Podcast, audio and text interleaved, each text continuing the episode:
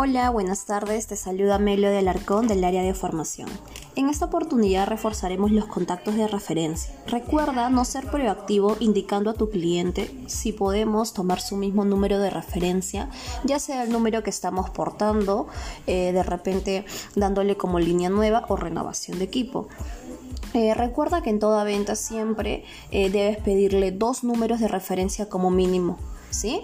Bien chicos, tomar en cuenta esta especificación para así poder tener una mejor conversión. Nos vemos en el próximo podcast. Excelente inicio de semana.